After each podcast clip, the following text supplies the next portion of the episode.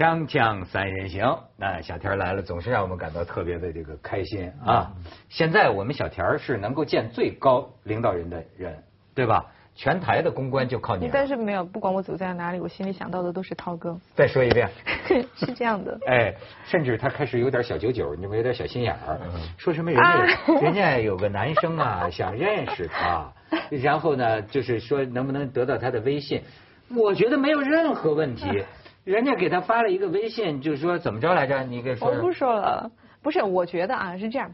徐老师，你知道吗？就是我，我有的时候呢也会在外面，就是不管是出差也好，或者有一些社交场合，哎，我都总结到了那种，就是比如说，呃，人介绍说这是付小田，那在凤凰卫视工作，好，那个呢都很矜持的，嗯嗯嗯，我看过你的节目，风云对话不错，一般就是这种啊。然后那种如果说是不管前面有多少人、多少障碍，他在多远，是那种基本上是冲着过来的，然后握着我的手，激动的半天说不出话的，第一句话一定是问涛哥好。不不是不是，真正的基本上都是这种。就是说，他觉得人家记得的是他《锵锵三人行》里的他。我说这太理所应当了，对吧？你在《锵锵三人行》里的你才是一个人呢。你在《风云对话》里的一个你，还能再装点吗？我 没有装啊，我只是在很认真的在在工作而已那是你的另一面，人呐，那是你比较可爱。照我们这个宋鑫这主编的总结，就是你在《风云对话》里呢是比较可敬的一面。但是呢，你在《锵锵三人行》里呢是可爱的一面，所以人家印象更深。不是，应该说确实，呃，我还是很感谢《锵锵三人行》的，真的给我一个机会做我自己啊，在荧幕面前做我自己，我觉得不是每个人都有这样的机会的。你以为这就是你自己吗？嗯，至少相对于风云对话，对不对？才信呢。哎呦，人呐是非常非常复杂的，是吧，徐老师？人都是。那你知道什么是我自己吗？啊？你知道什么是我自己吗？我呢？你有参照吗？曾经以为自己知道，结果后来发现呢，我也是知道一点点。就是人的这个面相啊，太复杂了。我后来又听其他一些人转述过关于小田的一些传说，我说这是他吗？这是另一个人。你说这个？我有什么传说？哎呦，哎呦，这事儿不能再往下聊了，咱聊点正经的行吗？好，聊正经。我我完全能理解徐老师。你看我在大学的这个初恋女友啊，这前两年都过世了。我我最后最后就发现，为什么初恋特别不靠谱啊？我最后在很多年之后跟我的同学们聊起来，我才发现呢，好陌生。我才发现我根本不了解他。我才发现我对他的了解，连我们同班同学都没有那么多。因为不了解，所以才爱嘛。太了解了就不太好了。你看，所以说涛哥现在也不爱我了。哦，你不能这么说。好，因为因为我爱上了另一个人。对，现在先再先看看，我给你徐老师看看小田现在都生活在移情别恋。看看小田是什么环境，人家在什么环境下工作，你可以看看，都跟什么人在一块儿啊？都跟什么人在一块儿？这大家认得吗？认得吗？对吧？像不像这那个金正恩？不不不不是 那个，对不起啊，对不起啊，口误，像不像那个谁潘基文？怎么我说成金正恩了？不，这就是近年来的一句口号的体现，叫与国际接轨啊。对对，这个叫接轨啊。你瞧，主要是潘基文在给小田看隐私哎。哎，潘金文的手够肉的啊，这是有福的人。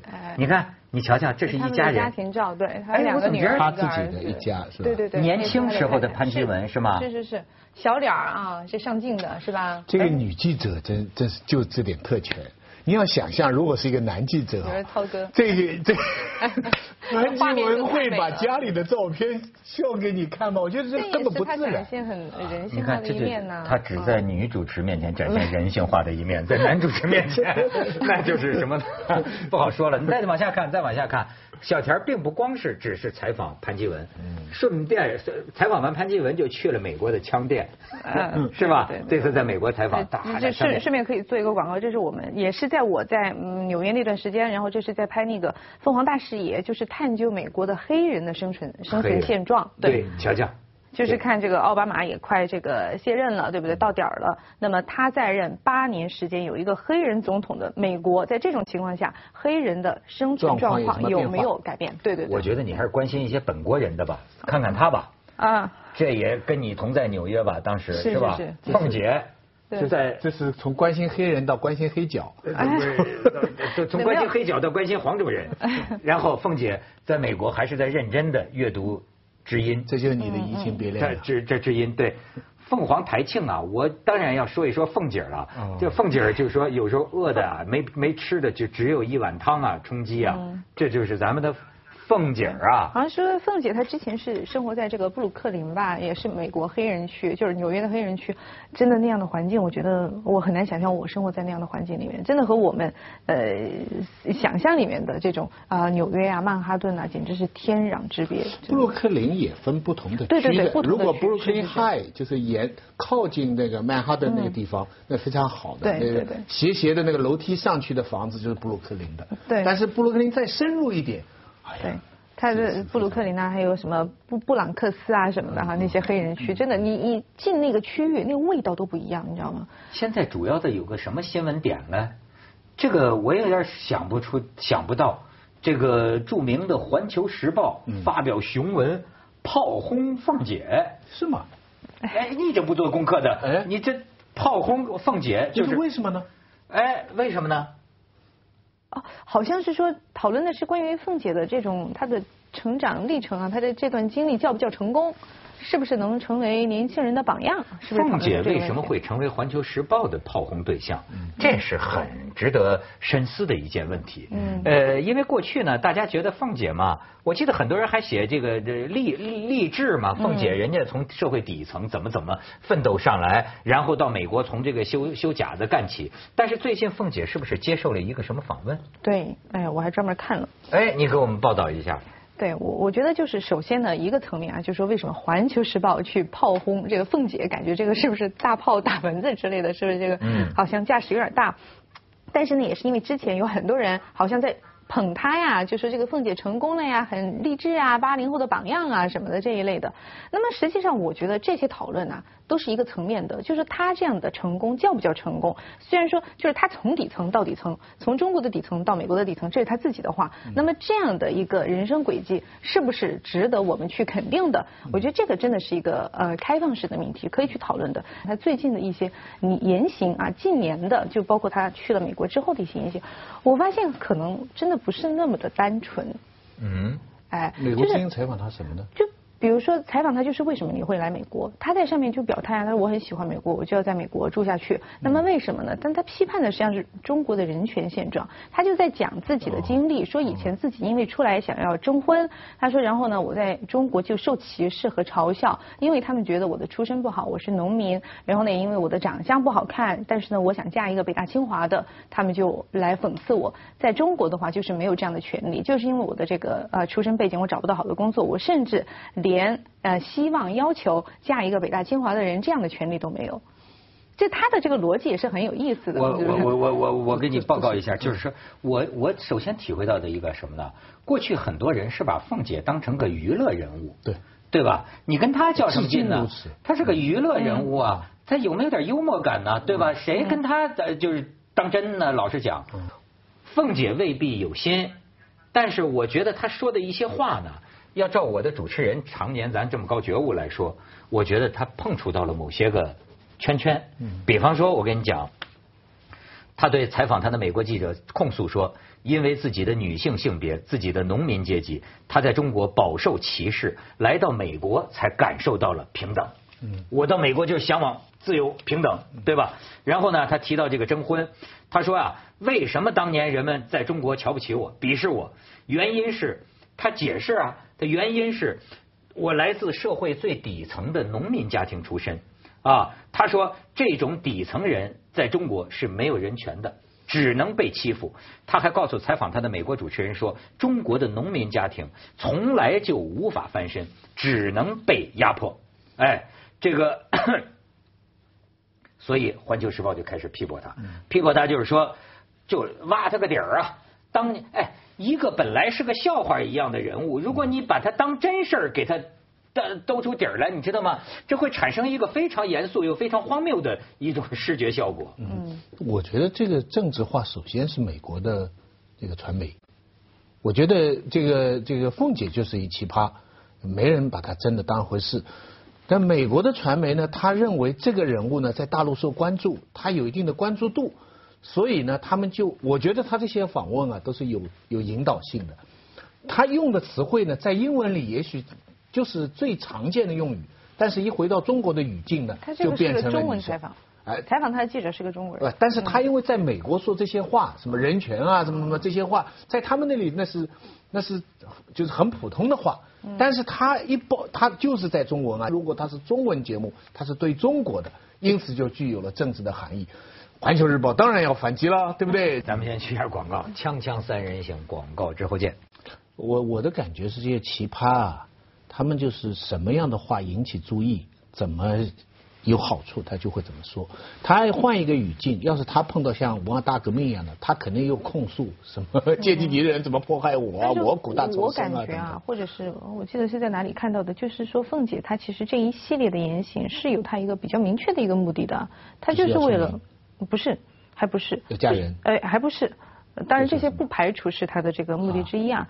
他是想申请那个拿到美国的身份呢，他就为了制造这样一种效果。之前不是这样啊，对，他去了以后是这样。是是是。这个很多呃华人，世界各地的人到美国去，常常就是为了拿到一个避政治避难。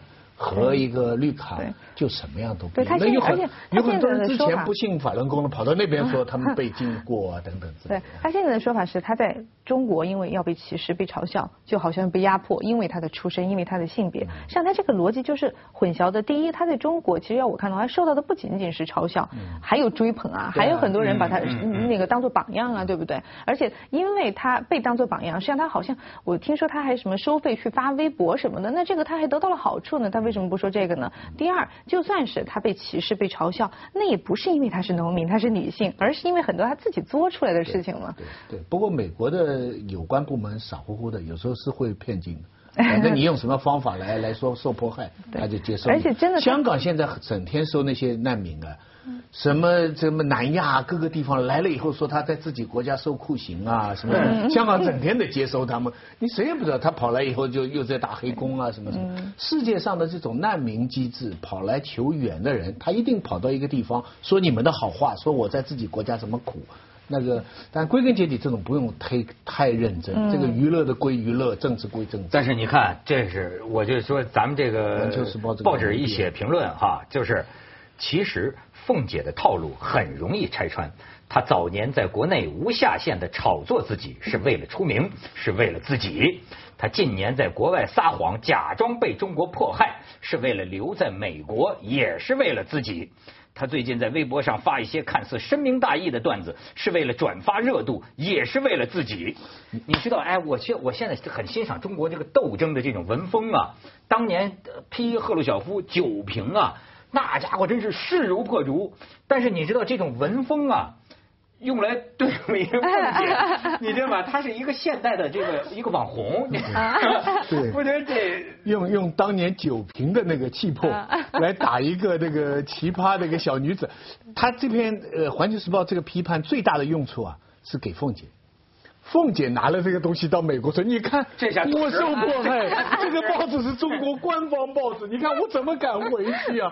不是美国人要 evidence 吗？啊，证据在。”哎，这真是天晓得，真是。我看凤姐她在这采访里面，她说了一段话很有意思。她就说，他们嘲笑我，我想嫁这样的人。她说，你知道吗？在几十年前，那个黑人还不被允许跟那个白人同车呢，他们在车厢还要坐后面呢。那个时候就是没有平等的权利。我现在中国，因为我是个农民，我就没有平等的权利，我连做梦的这个权利都没有。她这这偷换概念，这时候其实说的挺漂亮的，这话说的很很有。你别说她学的好快呀，学了一套美国腔。对，她很有话题性。啊，哎，你。比方说，我问你小天，这里边潜藏着一种什么呢？嗯，比方说啊，要是一个乡村的一个丑女，很丑的一个女子，她整天在微博上讲，就说我貌美如花，然后我能娶到，比如说谁呀，王思聪吧，对吧？或者说是那个某某某某中央领导人，我能当他的儿媳妇儿，嗯，对吧？嗯，如果他每天这么说的话，其他人会怎么看他？会认为他是个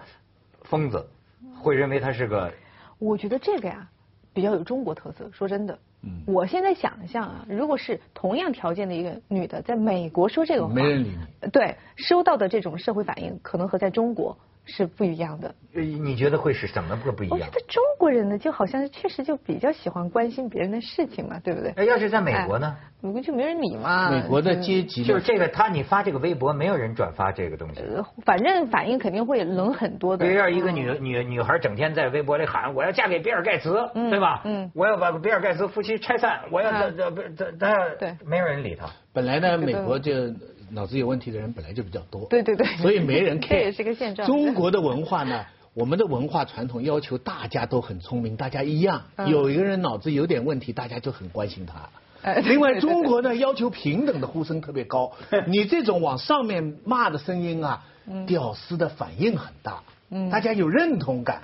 哎，到时候说啊，王思聪为什么不理我啊？你看，这就是官有钱人对我们老百姓看不起啊的。哎，下面还有很多人赞成。所以中国的特殊国情，《环球时报》应该分析这种国情，而不是去讲他学的美国腔。讲美国腔，哎呀，这是给他真是太开心了。我觉得这凤姐真是划得来呀，对不对？他要什么就有什么。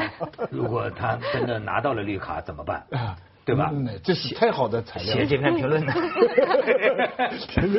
不是，就是哎，小田，你看你在美国不是还接接触了很多这个黑人呢，或者布鲁克林嘛？你觉得美国人，比如说，就像有没有像这种，咱们现在就一个网红啊，靠着一些惊人的这个言论呢，一下子就能换来点击，一下子就能够成成个人物。这个网红，我觉得是一个普世现象，是不是？每个国家都有自己的网红啊。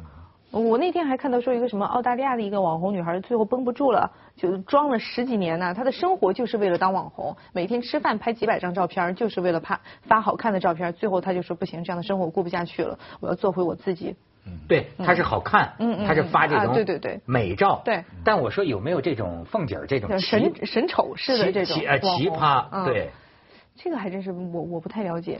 我相信应该有，但是我一直也不太了解一点，就是说咱没，我很希望邀请凤姐上咱们节目啊，我特别想当面问问她，就是说，因为我一直咱们在谈到很多人的时候，我经常都会问，包括谈到很多伟人哈，我说他骨子里到底是个机会主义者还是一个信仰者？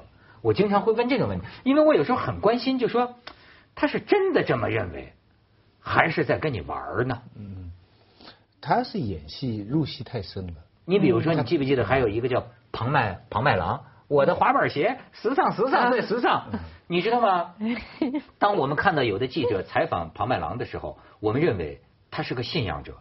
你还真别以为他是作秀。我最近这几年我有一个体会啊，就是你看社会上这些怪咖、这些奇葩、这些做出种种惊人表现的人，不了解的人都爱说这人作秀，这人大奸大猾。太奸猾了，可是你想过没有？让你去弄一下，你你舍不下这个脸，你做不到。而据我跟他们某几个人接触的经验看啊，他们骨子里啊，跟他的心理有关系。这个心理啊，有的人具有一种叫做表演性人格，就是英文这个 y s i s t i l y 这个实际上翻译过来叫表演人格，膨胀，他是真的，又假，就是就就那种，你知道吗？他有的时候真相信，他相信。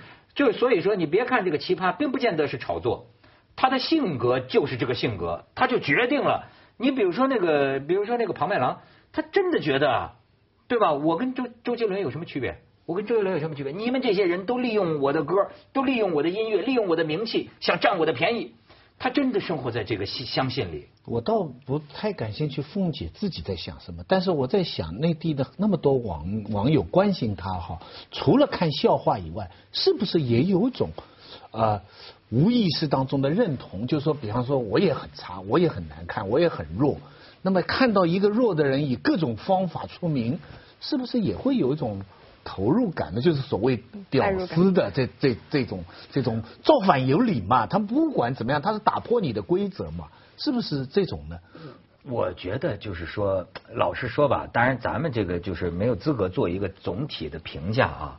可是我老觉得，你看什么柳岩这个婚礼的这个闹新娘的这个事儿哈，包括这个什么凤姐的这种在中国就能引起这么大波浪，老让我觉得啊，实际我们聊天的话题啊很贫乏。嗯。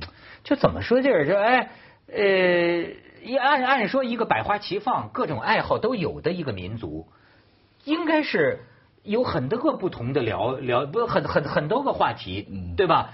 但是你会觉得啊，为什么表面上很丰富的这个舆论公共空间呢，实际上你看穿了，你就觉得这个民族的这种公共舆论空间，这种每次成为最大潮的这个热点话题，表现出了他这个这个国民呐，这个精神生活呀，还是贫瘠的，是单调。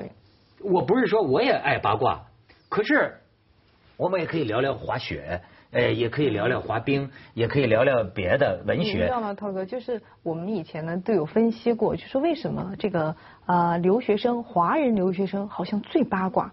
就在说为什么，就是好像你在国外在读书的话，对对对，你要是和那些外国学生在一起，你不是在一起八卦呀啊，或者是呃，你你要是什么，包括韩国的、日本的，也没有那么八卦。可是为什么中国人在一起一坐下来呢就是八卦，到处说这个说那个？其实这个呀，是跟他的物质生活、精神生活都有很很强的关联性的。你在这个几个中国留学生在一块儿一坐，好像没有别的一些活动可以去参加。长期匮乏之后的一阴影。我觉得这是一方面。咱们先去一下广告，锵锵三人行广告之后见。小天刚才长鸣是吧？嗯，对，我说啊，还有是什么呢？呃，一一个就是刚才我们说的那个原因，还有一个呢，我觉得还是受孔老夫子的影响啊，真的就是每一个中国人对别人有要求有期望，那么当你的这种表现不能够符合我对你的这种预设的期望的时候呢，那么啊我我就管不住自己的嘴啦，我就要说啦，那我这一说呢又能引起共鸣，因为和我一样的这种人很多，就大家一起啊 chit chat，那么这样子的话，舆论空间、舆论氛围就起来了，嗯，就是己所不欲，勿施于人的倒过来。就是我所遇的，也要你有，哎哎，所以这样呢，就就是因为真的，我仔细在想，如果在美国这样的一个怪人啊，是没人理的，因为人家遍地奇葩，本来怪人就很多，你到 San Monica Beach 去看看，各种各样奇奇怪怪。可中国人呢，真的这个是个这个文化哈不一样，他要就看到一个人跟人家不一样，怎么这么不要脸呢？怎么这样呢？你看随便一个什么事情，在这一点上。凤姐就很聪明，她就真的是利用了这一点，对她知道，哎，我稍微怪一点，大家会来关注我，我有一定的关注度。那么我一说一点好像出格的言论，你们就会来嘲笑我。那我就拿着这个到美国去说事，然后踩的呢又正是美国的这种所谓的政治正确啊、人人平等啊、个人主义主义、自由主义主义的这条线，就说那我在中国不能够享受自由平等和我的个人思想，连我做梦的权利都没有。那么你们要保护我。你看这凤姐现在说的。就是你听你听出来那玩意儿也够潘金文的水平啊！说虽然我提出人人平等的想法，但是没有实现，我反而成为了一个反面丑陋的形象。罗玉凤强调，不管我的贫富，不管我有没有结婚生子，不管我过得好与不好，我都会为中国以及美国人权努力，这是我的希望。